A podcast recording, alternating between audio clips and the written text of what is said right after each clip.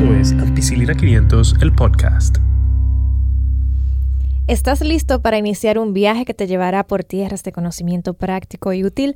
Bueno, pues abróchate tu cinturón porque acaba de empezar Ampicilina 500, el podcast, y hoy, como de costumbre, te traemos un tema sumamente interesante del cual ustedes enviaron sus preguntas y hoy las responderemos. Recuerda que puedes enviarnos todas tus dudas, darnos payola, echarnos boche, verificar todo nuestro contenido en nuestras redes sociales. Estamos en Instagram, Twitter, Facebook, YouTube y en las plataformas de podcast como Ampicilina 500. En el estudio se encuentran Jonasis Jiménez y Rafael Vargas, acompañado de una servidora, Catherine Calderón y hoy trataremos un tema muy interesante, que son las vacunas. Bienvenidos, jóvenes. Buenas, buenas. Saludos, ¿cómo han estado? Bien. Entonces, vamos a comenzar sin más preámbulos porque realmente es bastante material, pero está sumamente interesante. Y vamos a comenzar hablando un poquito de las vacunas. ¿Qué son las vacunas? ¿Qué son las vacunas? Bueno, pues las vacunas según la Organización Mundial de la, Salud, se entiende por vacuna cualquier preparación destinada a generar inmunidad, o sea, defensas, contra una enfermedad estimulando la producción de anticuerpos. Puede tratarse, por ejemplo, de una suspensión de microorganismos que están muertos o que están atenuados, o sea, que no hacen ningún daño, o de productos o derivados que producen, valga la redundancia, esos mismos microorganismos. El método, el método más habitual para administrar las vacunas es inyectado, por eso a muy poca gente le gusta, aunque hay algunas que se utilizan con un vaporizador, o sea, que se ponen en la misma nariz, en la misma nariz o que se ponen en medio, por medio de gotitas. Pero cuando te inyectan, cuando tú eres un bebé. Sí la mayoría. no te importa mucho. Bueno, bueno, déjame decirte que esa es una de las razones por las que a algunos papás no les gusta vacunar a los niños, porque tú sabes, gritan demasiado. Sí, no, y tú, tú ves a tu bebé recién nacido que llorando. sí, pero de forma desconsolada. Agónica. sí, tú te sientes mal, se pone rojito, después le da fiebrecita, tú lo ves que están como decimos en Dominicana, amorraditos, o sea, que, no, que están hipoactivos, no quieren hacer nada, adoloridos y como que te da penita. Incluso un adulto, uno que ya es grande y conoce, eh, a uno le duele bastante. Te tumba el brazo. Muchas veces. Te puede tumbar el brazo y también te da como un cuadro, un cuadrito de fiebre, dolor de cabeza, etcétera, y dolor en el área de la inyección. Sí. Pero, pero cabe destacar que eh, eso es mínimo comparado con el efecto beneficial que tiene la vacuna que hablaremos más adelante. Y eso es mínimo también, como dice Jonasi, comparado con tener la enfermedad. Exacto. O morirse de la enfermedad. Exactamente. Entonces, ¿existen distintos tipos de vacunas? Sí, como decía Catherine, eh, hay algunas que son en aerosol, que pueden ser eh, en spray vía nasal, otras que son en gotas orales, que ya se están sacando de circulación. Esa no es como incómoda también. La... Son para bebés, o sea, tú le abres la boca y la hace... Ajá. Eh, pero yo digo la de, la de Viana Sale. Eh, Realmente yo creo que es mucho más cómodo que tú pullarte. ¿En serio? Bueno, tú no te pullas técnicamente, pero eh, sí, lo bueno es que hayan opciones, ¿me entiendes? Porque no todas las, vacunas, las vacunas son desarrolladas, eh, pero no todo el mundo puede consumirla. Entonces, a eso vamos con los tipos de vacunas. los tipos de vacunas esenciales que hay son vacunas de vivas atenuadas. Ajá. Entonces, ¿qué quiere decir esto? Esto es que el virus, el virus se necesita porque él se presente, el cuerpo lo reconoce y, y, crea inmunidad ante él. Pero si yo te inyecto del virus, entonces, ¿qué, función estoy haciendo? Te estoy enfermando. ¿Qué se hace? Se le quita la virulencia al virus, se le quita lo que produce la enfermedad. Y solo se le deja eh, la cobertura. Digamos, tuve un tigre o un leopardo, pero que no tiene colmillo.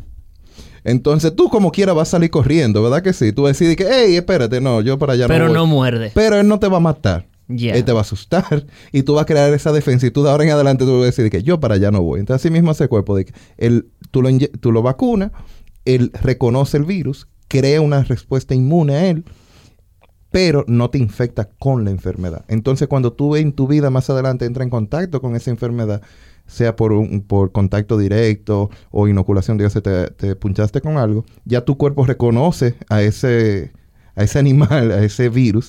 La eh, antitetánica, por ejemplo. No, o sea, es otro tipo diferente. Vamos a ir por es otra cosa completamente diferente. Ese es otro podcast. no, no, no, no, otro podcast, pero la antitetánica, eh, bueno, lo que es la... No me gustaría confundir al público. La vacuna del tétanos es, la DT. O sí, pero vamos a eso más adelante, porque este tipo de, lo que Jonasis está diciendo es un tipo de vacunas. Tú que preguntabas sobre los tipos de, vacunas. Ajá. En este caso, Jonasis eh, dijo bastante bien eh, que hay tipos de vacuna en dependencia de su presentación. Pero ok, ya tenemos la vacuna, vamos a asumir que es inyectada, o u oral, o la del spray.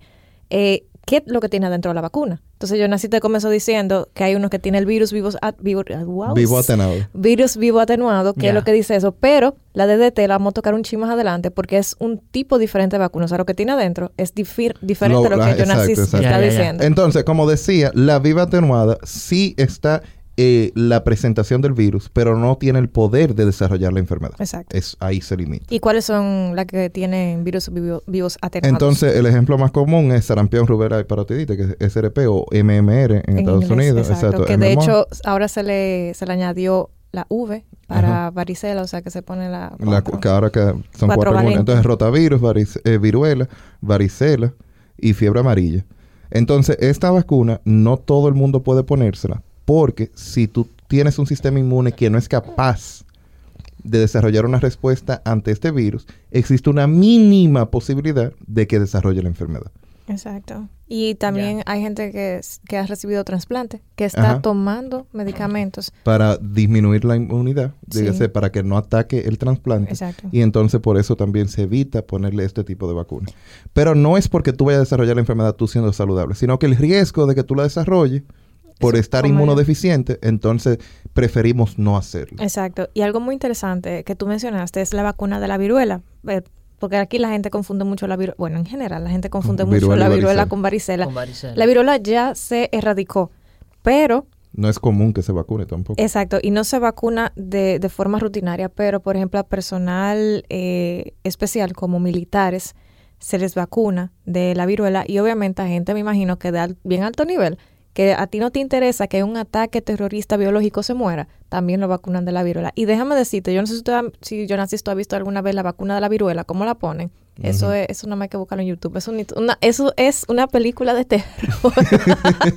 Porque es muy Pero que- diferente. que- cuéntame, cuéntame. Es muy diferente a las... no es una inyección normal, o sea. Sí, es una inyección, pero tiene como siete agujitas, son muchas agujitas diferentes y es en un lugar que te lo pone específicamente, un lugar grande de la piel, o sea que no es una inyección como las normales que se colocan. O sea, como en la barriga. El problema con la, con la viruela En la es que es capaz, como que una infección de, una epidemia de viruela es capaz de limpiar con una gran parte de la población, por no decir, para rápido, decir, de forma rápida. exacto, porque el tratamiento es prácticamente, no, no, no existe una opción viable de tratamiento. Entonces, por eso lo que se hizo fue que se eliminó la infección y es tanto así que llegó al punto de que la eliminaron que no, que no se vacuna normalmente.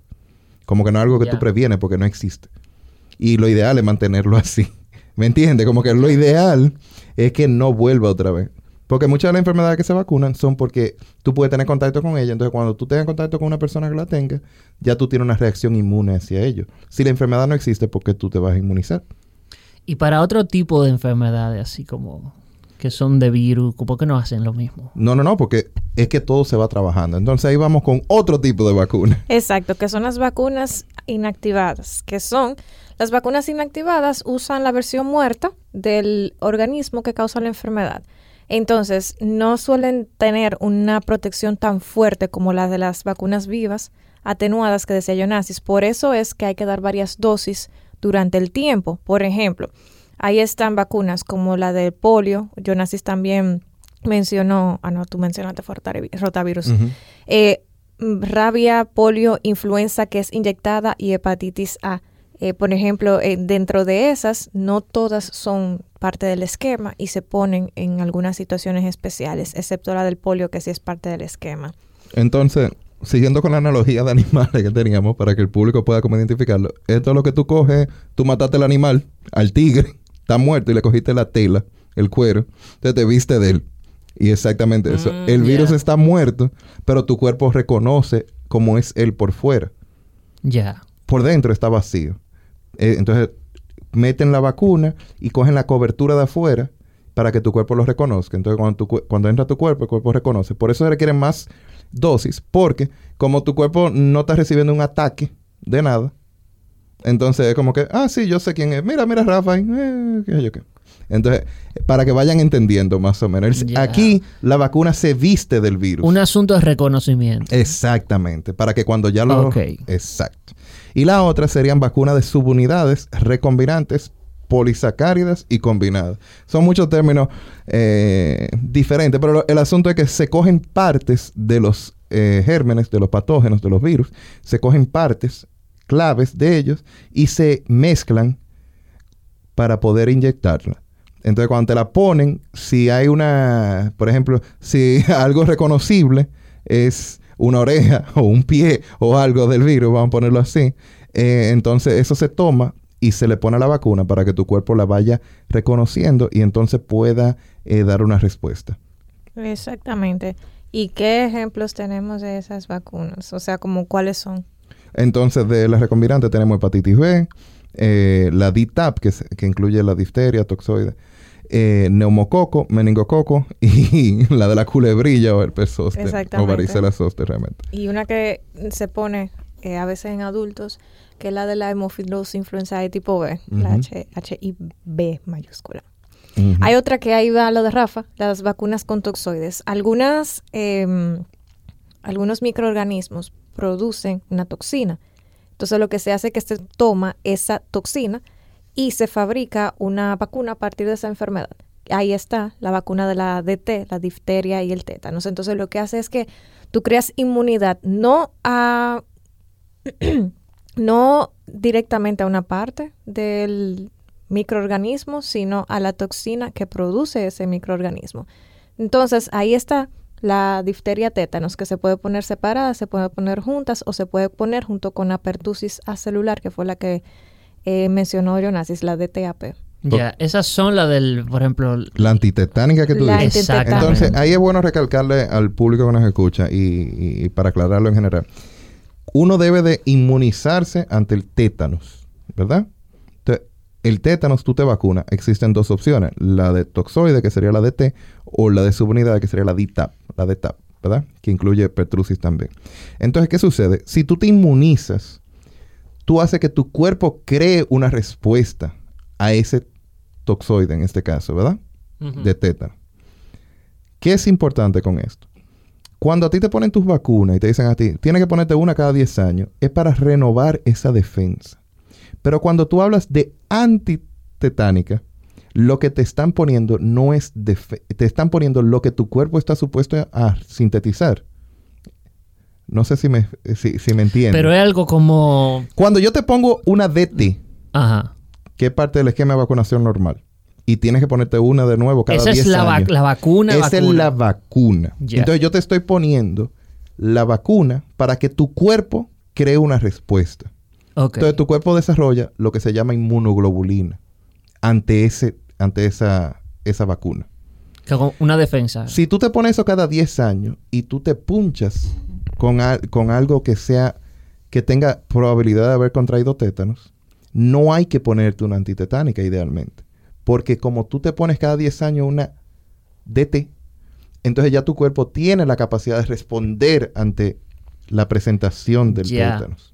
¿Me entiendes? Ya Sí, tú sí. tienes una respuesta orgánica. Entonces la antitetánica sería como si tú no tienes. Exactamente. Efectivamente. Entonces la antitetánica lo que te está poniendo es la respuesta que tú estás supuesto a tener naturalmente. Ajá. Como no sabemos si tú estás vacunado o tú no recuerdas la última vez que te vacunaste, entonces no podemos correr el riesgo de dejarte desarrollar tétanos. Entonces te ponemos la respuesta sintetizada. Ya. Pero la antitetánica solo funciona en ese momento. Sí, de, de- Si, de- si tú te punches y yo te pongo una antitetánica, en cinco meses tú voy a puncharte y hay que volverte a poner una Otra antitetánica, antitetánica. porque todavía tu- no, tu cuerpo no ha desarrollado la defensa. Lo que te la estamos poniendo. es. Ok. Entonces, lo ideal es que se pongan siempre una DT cada 10 años después de la vida de adulto. Después del esquema de las tres dosis iniciales, entonces cada 10 años tú te pones un refuerzo y así, dependiendo de la herida, porque claro está, si tú te punchas con un clavo, no es lo mismo que si tú te cortas. O sea, si es una herida grande, entonces dependiendo del tamaño de la herida y el tipo de contaminante, ya se decide si se pone o no la antitetánica. Perfecto. Entonces, una pregunta. Eh, hay cócteles de, de vacuna. O sea, ¿qué vacuna hay que ponerse? Mira, todo va a depender de dónde tú vivas. Sí, es en un país de altos ingresos, ya no se dice desarrollado, ni, primer mundo, de, ni de primer mundo, se dice de altos, medianos y bajos ingresos. Todo relativo a dólar, por cierto. ¿eh? Exacto. Entonces, depende de donde tú vivas. Por ejemplo, en Estados Unidos, el Centro de Control de Enfermedades y Prevención, el CDC, por sus siglas en inglés, tiene un calendario vacunal. Ellos son sumamente organizados y te dan el calendario de los 0 a 18 años, de a partir de los 19 años, para adultos mayores y también calendarios en caso de que tú te hayas retrasado o no hayas recibido las dosis adecuadas de vacuna cuando tú eras niño o adolescente. En Latinoamérica y el Caribe utilizamos el programa ampliado de inmunizaciones, que es el PAI, que es el que actualmente utilizamos en República Dominicana.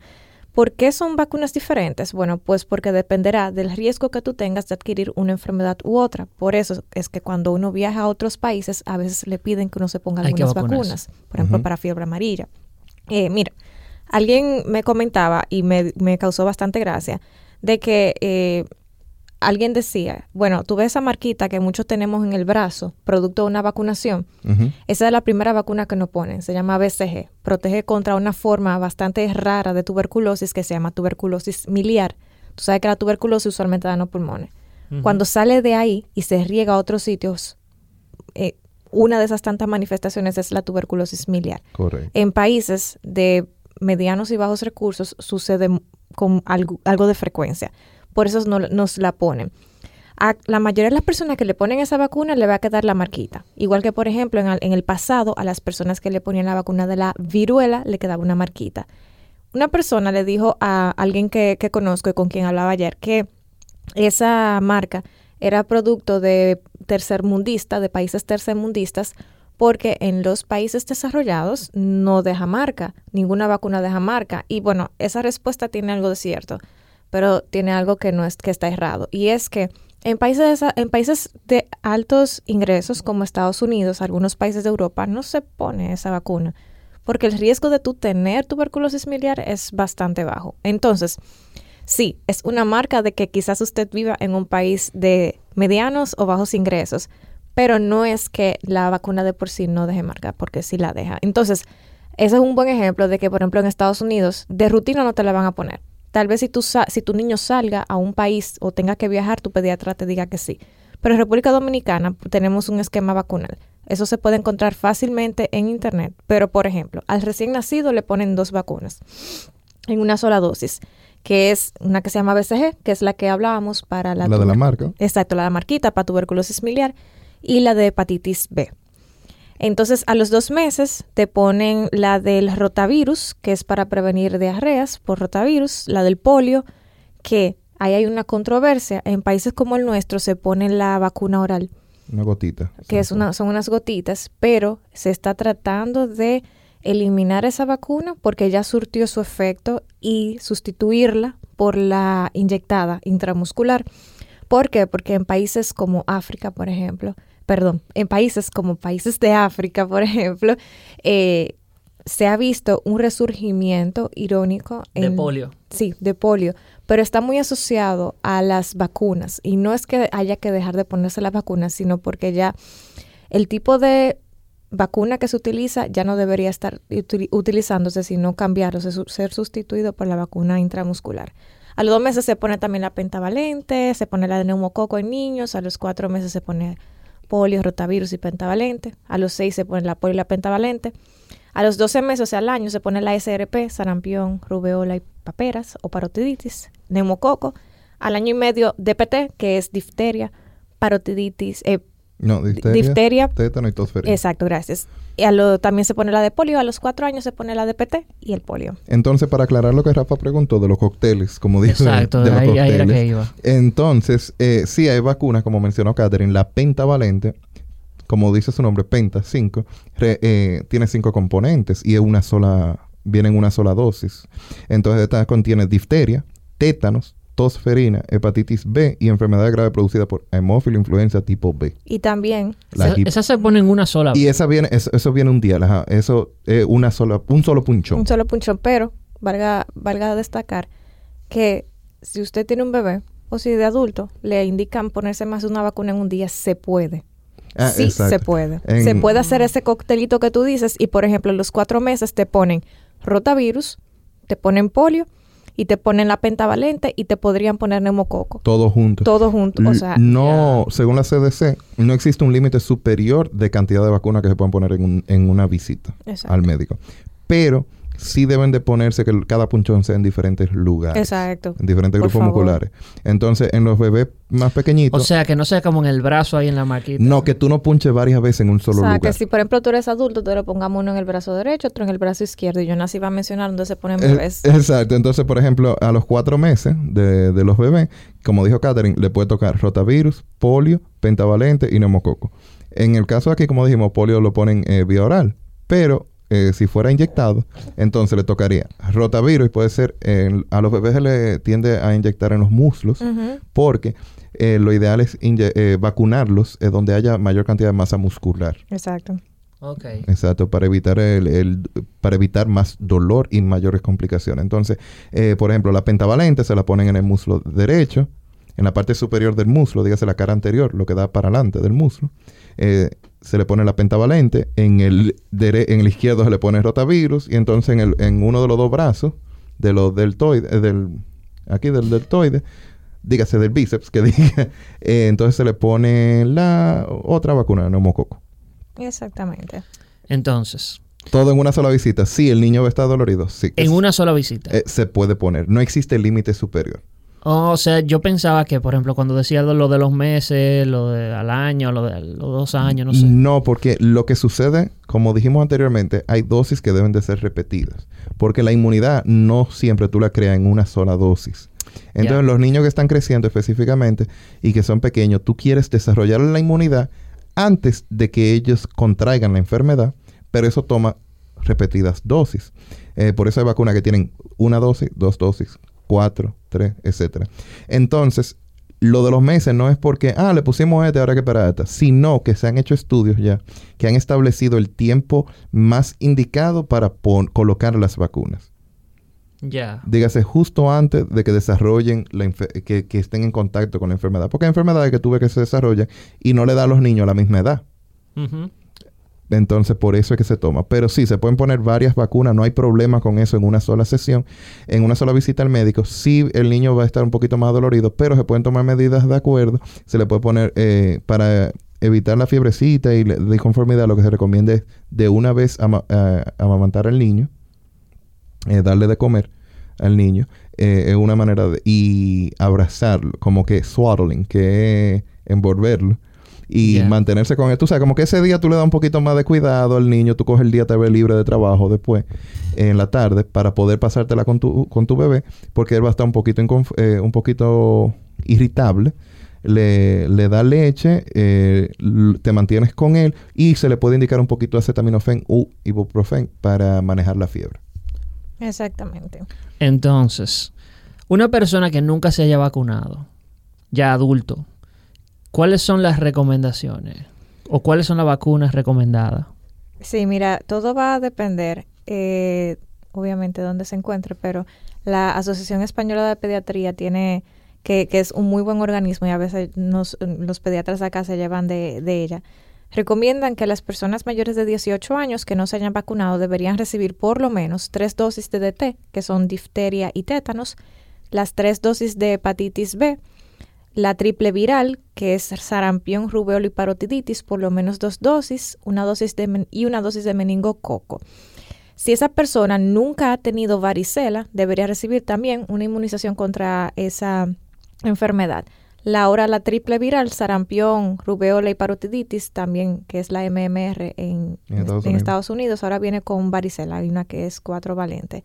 Y si usted va a viajar o usted vive en un país donde circula el polio, como por ejemplo República Dominicana, debería recibir vacunación contra esta enfermedad. Es bueno destacar que todos los adultos, independientemente de que hayan recibido un buen esquema o un esquema incompleto, deberían revisar su esquema de vacunación actual y verificar cómo está su dosis de DT, porque la, de, la vacuna de la DT debe ser... Eh, cada 10 años. Debe ser eh, hecha cada 10 años, exactamente. Eh, también cabe destacar aquí que en ese caso tú sabes que no ha sido vacunado, pero hay personas que no saben qué le pusieron. Como yo. Que en el mayor de los casos. Entonces existen otras opciones para eso. hay una opción que es inmunizarte independientemente de. y otra que es hacerte los anticuerpos y los antígenos. Entonces, eso tú vas a, un infectólogo, sería la especialidad encargada de eso, y te pueden indicar las pruebas para saber cuál es tu inmunidad ante estas, ante estas enfermedades. Qué tan bien inmunizado tú estás. Entonces, de acuerdo a los resultados de eso, se hace, se hace muy común con, la hepatitis, en el caso de la hepatitis B, se ve qué tan inmunizado tú estás y entonces eh, a, partir de eso se decide qué se te va a poner. ¿Eso con un hemograma? Eh, no, eso son unas analíticas eh, especiales, pruebas especiales que se hacen de serología en suero y entonces te la hacen en los laboratorios clínicos normal, ¿eh? Conste. Aquí en Santiago, en República Dominicana, una cadena muy grande que, que, la, hacen, que la hacen también.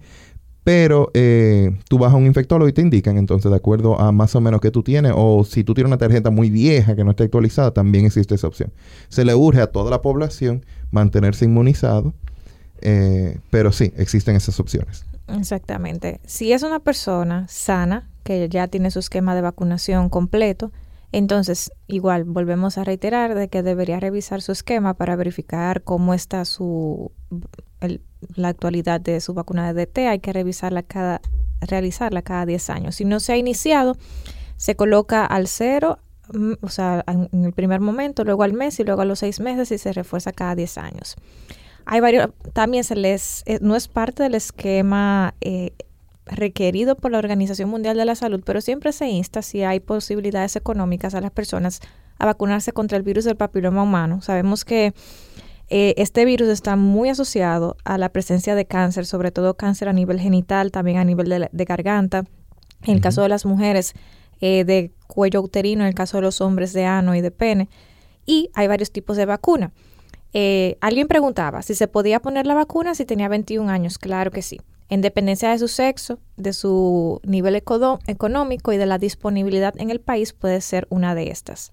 Tenemos una que se llama Cervarix, que protege contra las cepas 16 y 11, que son las que están más asociadas a cáncer de cuello uterino y por eso solamente se, se coloca en mujeres. Cervarix era la vacuna que se puso hace unos años en escuelas, hace, hace poco en escuelas públicas y privadas, que se compró por parte del gobierno y que se le pidió previo consentimiento informado a los padres vacunar a las niñas. Por eso solamente se puso en hembras en aquel momento, no se puso en varones. Cervarix ahora mismo es de, la más, de las más económicas porque solamente protege contra dos cepas y solamente es para mujeres. Y aclarar que las cepas 16 y 11 son las más propensas, como dijo Catherine, a cáncer de cuello uterino, no son las encargadas de verrugas vulgares, que es la presentación más común cuando la gente piensa en... Ojo pecado. Exacto. Entonces... Eh, la próxima es la Gardasil, la normal, que protege contra las cepas 6, 11, 16 y 18. Se coloca en niños y niñas, hembras y varones, hombres y mujeres. El esquema puede variar eh, por país, pero en general en niños y niñas se colocan dos dosis separadas por seis meses. Esos son en, en, niños y niñas entre 9 y 13 años. Ya en mayores de 14 años se colocan tres dosis. Al primer momento, luego a los dos meses y luego a los seis meses y la indicación va entre los 9 a 26 años.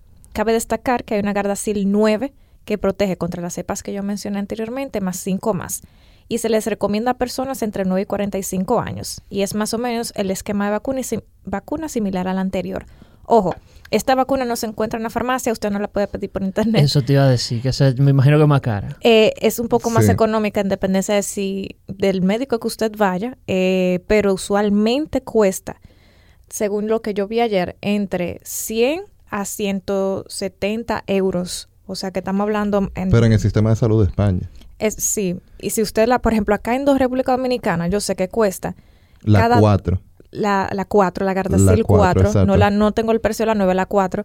Eh, cuesta más o menos 6 mil pesos la dosis. La dosis, exacto. El total te saldría en dos, estamos hablando de 12 mil a 15 mil pesos de acuerdo al médico que te la ponga. Y de acuerdo a la dosis, pues si te pone tres son como 18 o 20 mil pesos. Y si no te cobra un horario, etcétera, etcétera. Pero, sí, eh, pero, ¿qué, ¿qué, cabe destacar acá? Con la vacuna del VPH lo importante, y si, si notan, la edad de colocación es bastante joven. Estamos hablando de pacientes de 9 a 14 años.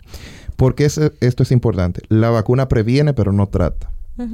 y, la, y la infección del VPH es, es, no tiene cura hasta ahora, no hay un tratamiento reversible. Entonces, ¿qué quiere decir eso? Se le pone a los pacientes jóvenes con tal de evitar que desarrollen la enfermedad. Dígase, ¿cuándo es el mejor momento para ponerla? Antes de ser sexualmente activo.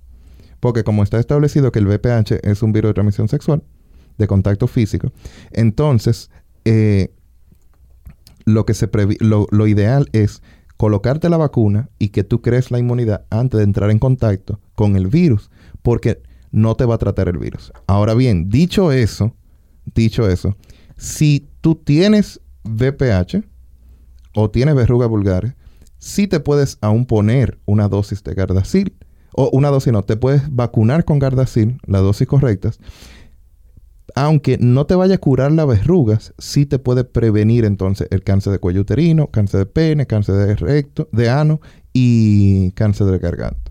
Entonces, para todos los que nos escuchan, ¿se pueden poner eh, la vacuna del HPV? Sí, se la pueden poner.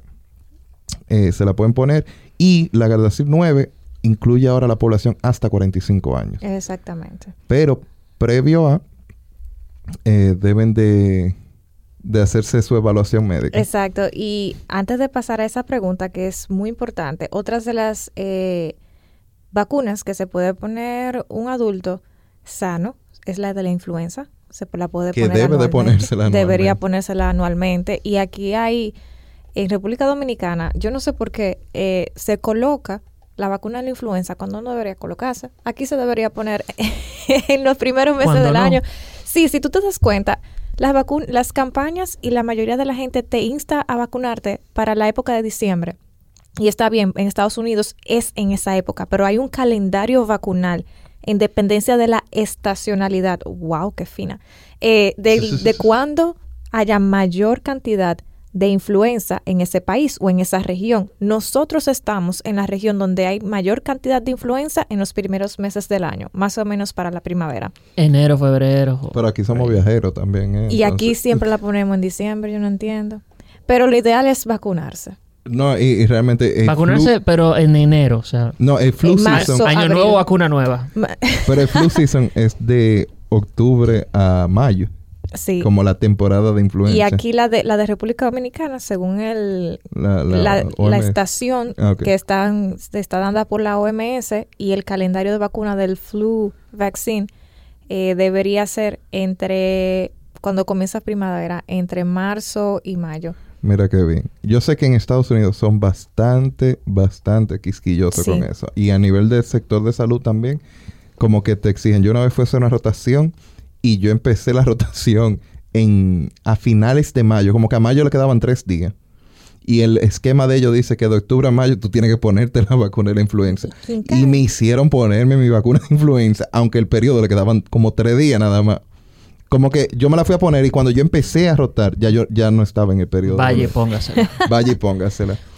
Entonces ellos no son venga aquí sin esa vacuna. y aclarar, aclarar que la vacuna, si tú se poner la vacuna de influenza de este año, tiene que volverse a poner el año que viene. ¿Por qué? Porque una de esas que son recombinadas, como dijimos. Entonces, eh, todos los años el, la influenza muta. De acuerdo, tiene una antigenicidad, lo que se llama. Entonces se adapta a poder, a poder superar la vacuna todos los años. Que gripe va a haber siempre. Exacto. Ah, exacto, sí. Y la gripe, uno de los virus, bueno, es el virus de la gripe, uno de ellos, de la influenza, eh, que es el nombre científico, varía bastante, como dice Jonasi. Entonces, como tú dices, la razón por la que siempre hay gripe es porque siempre muta. Tú nunca sabes cómo viene. Y, diferentes regiones tienen diferente antigenicidad. Entonces, lo que quiere decir esto es que este año tú te la pones, te la pones en marzo, como dice Catherine, de acuerdo acá. Y el año que viene te la tienes que volver a poner. Por eso es Entonces, la propia vacuna siempre es diferente. Sí. La vacuna la hacen estimando las variantes que se pueden presentar de acuerdo al clima, al medio, a la población, etcétera. Entonces te dan una recombinación de las de las posibles que se vayan a presentar. Entonces eso lo hacen como en cada país, o sea, cada país tiene su debería. laboratorio para eso. Debería, debería. Exacto. Y debería, pero no es, la, no lo que pasa en la realidad.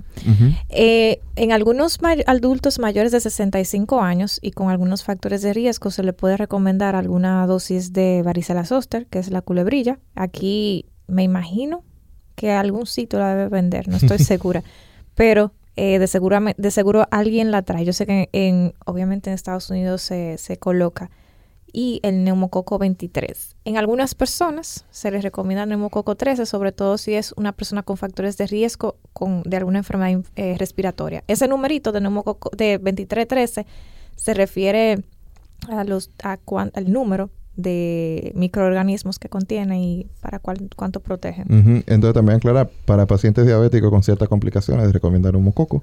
Y, y si usted le sacaron el vaso, ha tenido asplenia o ciertas condiciones. El bazo. El bazo. Eh, o ciertas condiciones, también neumococo es una de las vacunas que debe de recibir.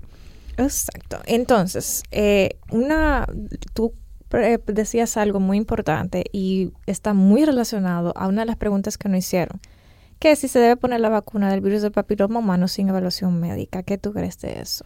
Eh, realmente ninguna vacuna debe ponerse sin evaluación médica porque en, el mundo ideal en el cual vivimos se supone que solo sean médicos o centros autorizados que estén indicando la vacuna, ¿eh? por cierto, que no la vendan en lo colmado como la ampicilina. Entonces, entonces... Eh, Pero no es tan ampicilina. Cabe destacar... No, no, no. Esta es gratis. Esta, es gratuita y está en ustedes... Eh, está con ustedes en cualquier momento. Entonces, cabe destacar que nosotros estamos dando pautas generales pero cada persona, cada paciente es individual. Entonces, por eso es muy importante que usted vaya a su médico antes de realizar cualquier eh, de, llegar a cualquier conclusión o decir, mira, yo creo que tú me pongas esto, es verdad, usted puede llegar a su médico con su curiosidad o con su determinación de que desea ponerse X vacuna, pero hay que evaluarlo como paciente completo, saber si tiene alguna alergia, si, tiene alguna si ha desarrollado alguna reacción adversa en el pasado y la razón de por qué se quiera poner la vacuna. Pero en el caso de la, del virus de papiloma humano, la vacuna previene la infección, pero no va a tratarlo. Y tal vez tú quieres ponértela porque tienes la infección. Entonces esas son cosas que se debaten con su médico, se le informa y entonces por eso siempre debe de ir a, su médico y hacerse una evaluación previa antes de colocarse las vacunas. Pues sí. Eh, yo creo que es bueno ya hablar un poquito sobre las vacunas del embarazo. Ay, ay, ay. Nos llegaron algunas vacunas, eh, wow, algunas preguntas al respecto. Al Instagram de Ampicilina 500, at Instagram. Eh, alguien preguntaba, tengo 30 semanas de embarazo, ¿me tengo que vacunar? Y la respuesta es que sí. sí. En cada embarazo, la mujer debe recibir una dosis de una vacuna que se llama DTP o DTAP esa vacuna incluye difteria, tosferina y pertusis. La DTAP es lo mismo, lo que pasa es que el componente de pertusis es acelular. Entonces, se puede colocar también la vacuna de la influenza y en algunos casos, cuando las circunstancias lo requieran, si hay viajes u otros factores de riesgo, tu ginecobstetra podría considerar, considerar administrar la vacuna de hepatitis A, hepatitis B, HIV, que es Haemophilus influenza de tipo B, meningococo y neumococo. Otra de las preguntas fue la siguiente. Mi primer embarazo fue en República Dominicana y me pusieron varias vacunas. Y en Estados Unidos solo la de la influenza. ¿Por qué? La, verdad es que yo no puedo, no puedo decirte por qué te pusieron una sola vacuna, porque yo desconozco la historia clínica, la razón por que motivó a ese médico a ponerte solamente esa vacuna. No conozco tu historial médico, pero yo creo que sería un buen tema de discusión con ese ginecobstetra, sobre todo si es la misma persona que sigue atendiendo a esa, esa mujer que, que me preguntó eso en la próxima consulta. Entonces, para aclararle a las personas que nos escuchan, ¿qué se puede poner durante el embarazo? Sí. Durante el embarazo se le puede poner, eh, según la CDC en Estados Unidos, hepatitis A si es indicada, hepatitis B si la necesita. La del virus del papiloma humano no se recomienda durante el embarazo. No porque se haya determinado que sea buena o mala, sino que no, se, no hay suficiente evidencia para saber si hace efecto, si tiene algún efecto en el feto. Así que se evita, se evita durante el embarazo, se le pone después de. Eh, la de la influenza, sí se le puede poner. Eh, la MMR, que sería la de miso, mumps y rubella, la SRP, la de sarampión, esa no se pone durante el embarazo, no se le pone a las mujeres embarazadas sarampión, rubella y papera.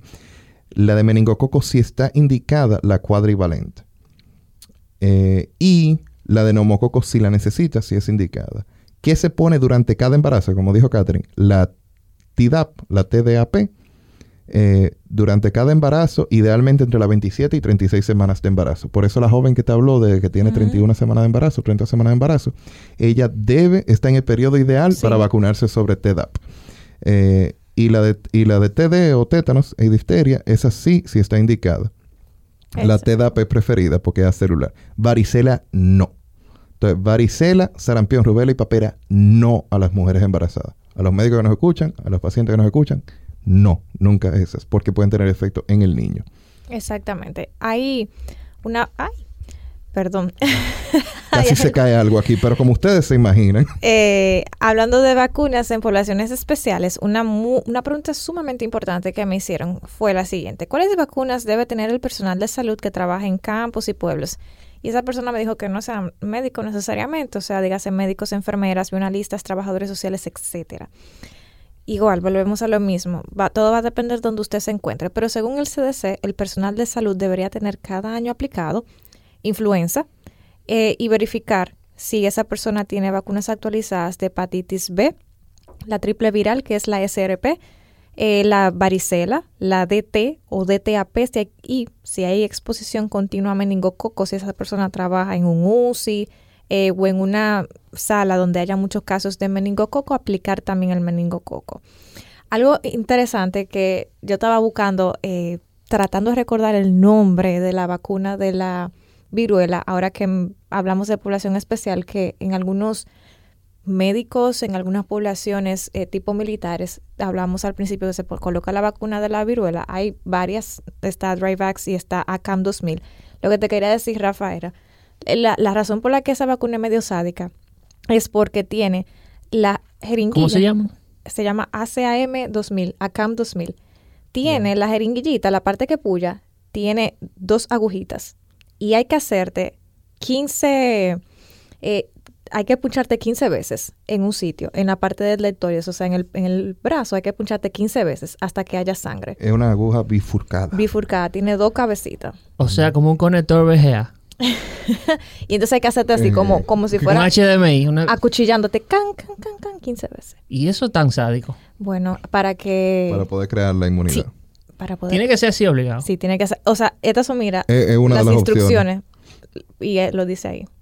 15 veces ahí, ta, cha, cha, como apuñalándote. Sí. Ajá. Mira la... Le, le estamos enseñando una foto a Rafa de la aguja. Esa es la aguja. parece Como, como un destornillador. Eso parece un destornillador. un destornillador de tría. Exactamente. De estría o Philips. Bueno, en fin. Qué fuerte. Un, un, dato curioso. Hay, alguien más preguntó que si hay un tiempo límite para aplicar cada vacuna. Realmente, para cada una hay como un tiempo ideal, pero por haber pasado no significa necesariamente que no se pueda administrar. Hay que verificar de cada vacuna, porque cada una tiene sus tiempos. Siempre es bueno consultar con su pediatra o con el infectólogo o el infectólogo pediatra para verificar cada caso porque hay calendarios, como decíamos al principio, para aquellos que se retrasaron y para poblaciones especiales. También si usted tiene una enfermedad crónica, eh, tiene una enfermedad autoinmune o es alérgico, por ejemplo, al huevo, no es que no se puedan poner, pero hay que tener cuidado con cuáles se pueden poner y en qué tiempo. La última pregunta que queremos abarcar antes de despedirnos es sobre la vacuna de la tuberculosis, la BCG. Alguien pregunta, que, alguien pregunta que si es útil más allá del primer año de vida. Y la verdad es que la Organización Mundial de la Salud no la recomienda luego del primer año porque su, su eficacia y su protección son variables. Eh, así que en realidad se puede poner hasta el quinto año de vida, pero más allá del primero al quinto año, en de lo que su pediatra o infectólogo le diga, realmente no hay tanto beneficio en aplicarla. Entonces, chicos, yo quiero que ustedes le den su capsulita final a la gente. Yo quiero decir que esta solamente fue la primera parte de este episodio donde contestábamos sus preguntas de Instagram y que vamos a tener otra segunda parte todavía más interesante donde abarcaremos algunos mitos relacionados a las vacunas.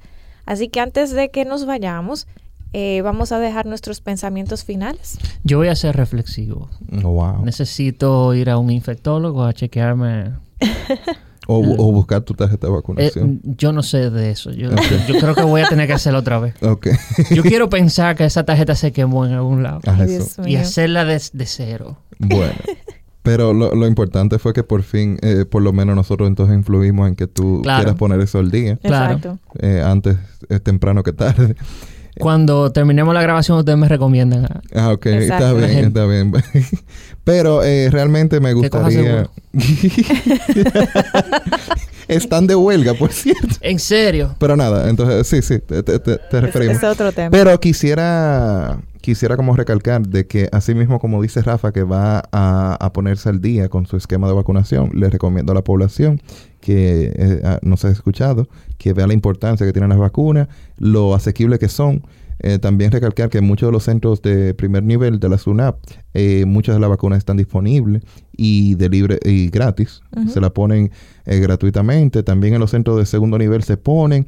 y en todos los centros realmente públicos y privados pero salud pública sí domina una cantidad de vacunas para niños. Para niños, entonces pueden irse, eh, pueden por lo menos ponerlos al día o decirle cuáles son los siguientes pasos. Así que acudan a esos centros, pongan sus niños al día eh, eh, y más adelante entonces hablaremos ya de la ciencia de las vacunas y, las noticias. Exactamente. Y yo quiero exhortarles a todos nuestros escuchas que no se pierdan el próximo episodio porque en el próximo episodio trataremos un poquito sobre, ok, sí, las vacunas son súper buenas, pero ¿por qué hay tanta gente que no se la pone? Es verdad que causan autismo, es verdad que tienen muchísimos componentes que pueden dañar el sistema inmune o que pueden saturarlo o que tienen mercurio, que tienen formaldehído. Todas esas dudas y todos esos mitos los vamos a tratar en el próximo episodio, así que no se despeguen de Ampicilina 500. Recuerden que pueden seguirnos en nuestras redes sociales en la que usted quiera estamos presentes. Y también tenemos nuestra página web, denle una chequeadita que está bastante bonita para ustedes. www.ampicilina500.com. Esperamos con su esperamos su fiel escucha en el próximo episodio de Ampicilina. Ay, wow, no, no sé hablar hoy. no, no, te quieres despedir, No me quiero despedir. De Ampicilina 500, gracias por escucharnos y hasta la próxima.